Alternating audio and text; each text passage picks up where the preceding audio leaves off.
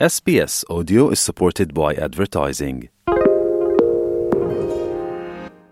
お聞きの放送は SBS ラジオの日本語放送です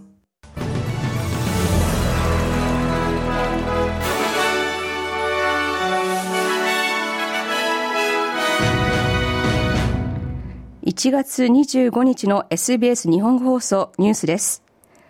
3回に分けて行われる所得税の減税で、その第3弾となる今年行われる予定のステージ3の減税について、その内容が変更されます。連邦政府のアンソニー・アルバニージー首相が今日ナショナル、ナショナルプレスクラブでの講演で、その修正案を説明しました。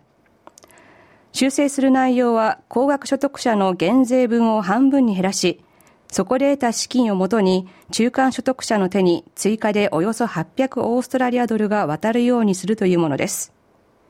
ジム・チャーマーズ増相は正当な理由があれば減税をめぐる公約を破ることはむしろ信頼につながると述べ政府が示す新たな減税案を擁護しました。修正を加える必要性はこのホリデーシーズンに一段と明らかになったと話しています。チャーマース増相はチャンネル7に対し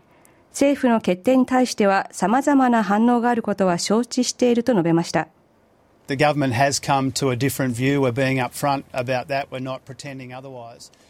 政府はこれまでとは違う考え方に至ったということです。理由はあります。インフレを助長することなく生活コストの上昇による負担を和らげるためのより良い方法を見つけたからです。このような政府の決定は物議を醸し、賛成する人、反対する人が常にあることを認識しています。オーストラリアの中間層ではなく、保守連合を支持しようとする人たちは常にいますが、私たちの仕事は正当な理由のために正しい決定を下すことです。チャーマーズ増相でした。熱帯低気圧キリリーが今夜上陸すると予想されているクイーンズランド州で、住民が警戒を強めています。勢力を強めているキリリーは今後、カテゴリー2のサイクロンとして、インガムとボーエンの間の沿岸部を移動するとみられており、大雨と強風をもたらす見通しです。オーストラリア気象庁は、サイクロンが沿岸部を移動した後、大雨による鉄砲水などが発生し、命に関わる危険があると警告しています。ターンズビルにいるクイーンズランド州自由党のフィリップ・トムソン連邦下院議員はスカイニュースに対し、コミュニティが今日災害への備えを行っていると述べました。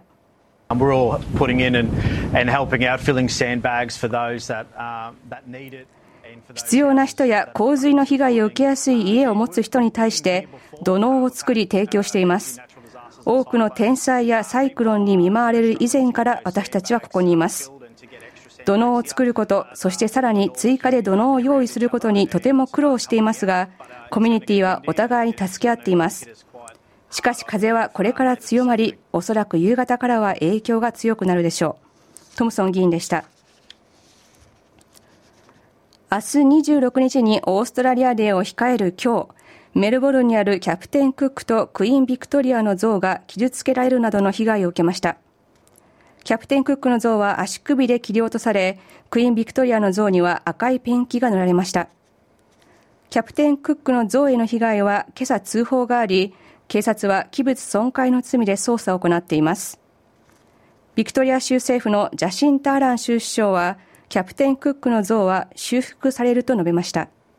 Obviously, uh, Victoria Police are investigating uh, the, the circumstances around what's happened. もちろん、これらの像に起きたことについては、州警察が捜査を行っており、これは警察に任せたいと思います。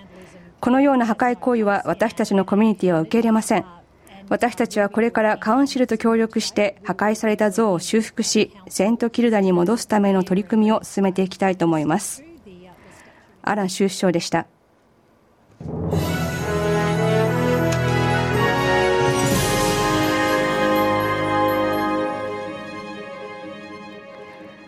ニュースを続けます。今週末の連休を控え、運転など道路での安全に注意するようトランスポートニューサースウェールズが呼びかけています。連休中は渋滞や気温の上昇が予想されており、運転手は一段の注意が必要だとしています。ニューサースウェールズ州の道路で亡くなった人の数は今年23日までにすでに21人に上っており、昨年の同じ時期と比べて8人多くなっています。チーフカスタマーオフィサーのロジャー・ウィークス氏は、運転手に冷静な気持ちを保ち、十分な休憩をとって安全運転を心がけるよう呼びかけました。Tragically, we've had a really terrible holiday season with the road toll. 大変残念なことですが、道路で亡くなった人の数という点で非常に厳しいホリデーシーズンになっています。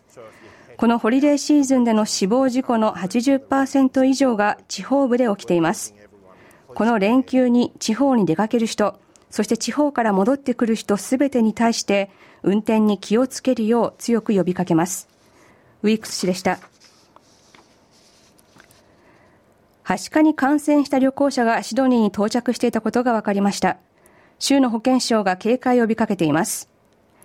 はしかに感染していることが分かったのは、インドからシドニー国際空港に戻った人で、インドでははしかの感染が広がっています。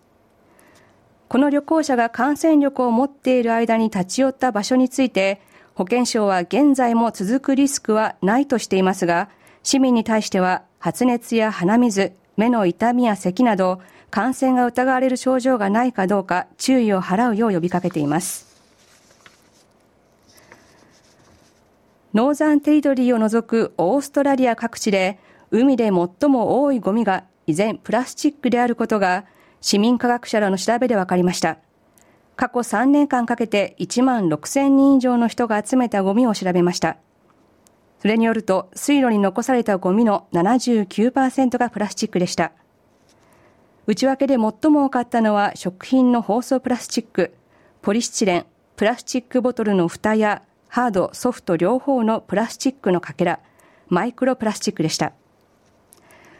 コンサベーションボランティアーズオーストラリアのフィル・ハリソン CEO は、プラスチックごみへの対応が喫緊の課題であると述べました。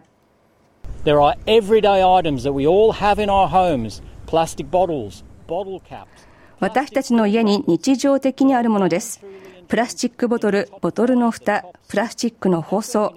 そしてこれらが上位5位、6位を占めています。私たちが取り組む必要があるのはこの部分です。ハリソン CEO でした。ロシア軍の輸送機が墜落し、乗っていた74人が死亡したことを受けて、ロシアのセルゲイ・ラブロフ外相は、輸送機の墜落はウクライナの攻撃によるものだとして、国連安全保障理事会の緊急会合を開催するよう求めました。ロシアはウクライナが故意に輸送機を攻撃したと主張しています。この輸送機には両国の捕虜の交換のため、ウクライナの捕虜65人を含む74人が乗っていました。ラブロフ外相は輸送機の墜落はウクライナによる犯罪行為だと非難しました。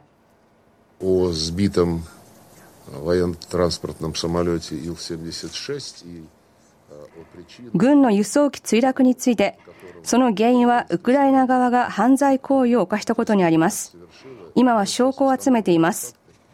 ミサイルで撃墜された輸送機が墜落してからすぐに発せられたウクライナからの最初のメッセージは、ウクライナの勝利、ウクライナ軍の勝利というものでした。ラブロフ外相でした。一方、ウクライナ側は捕虜の交換が予定されていたことを認め、過去行われた時と同じく、ロシアのベルゴルド州周辺の区域の安全確保は求められていなかったとしています。またロシアが墜落をウクライナの攻撃によるものだと非難していることに対して、ウクライナの立場を不安定にし、ウクライナへの国際支援を阻むための計画だとしています。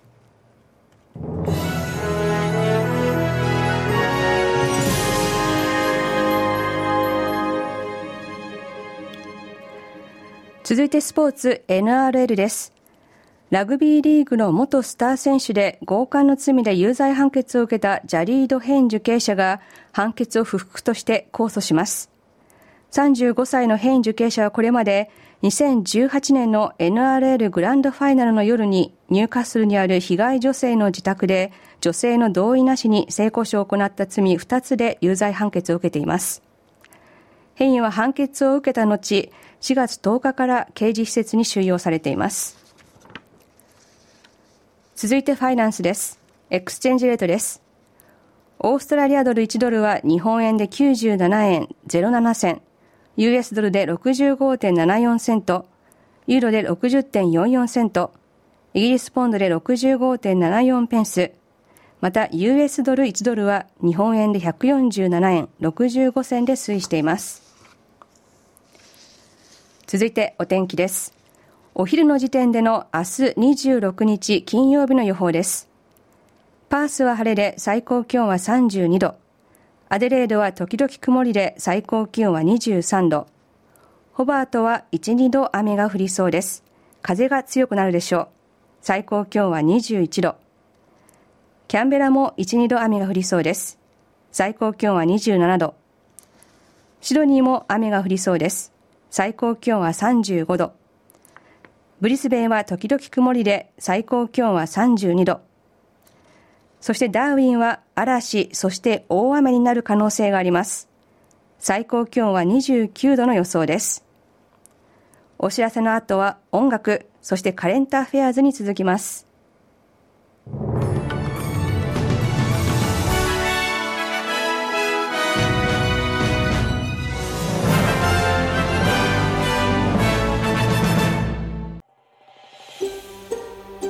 SBS 日本語放送の Facebook ページで会話に加わってください。l i いいねを押してご意見ご感想をお寄せください。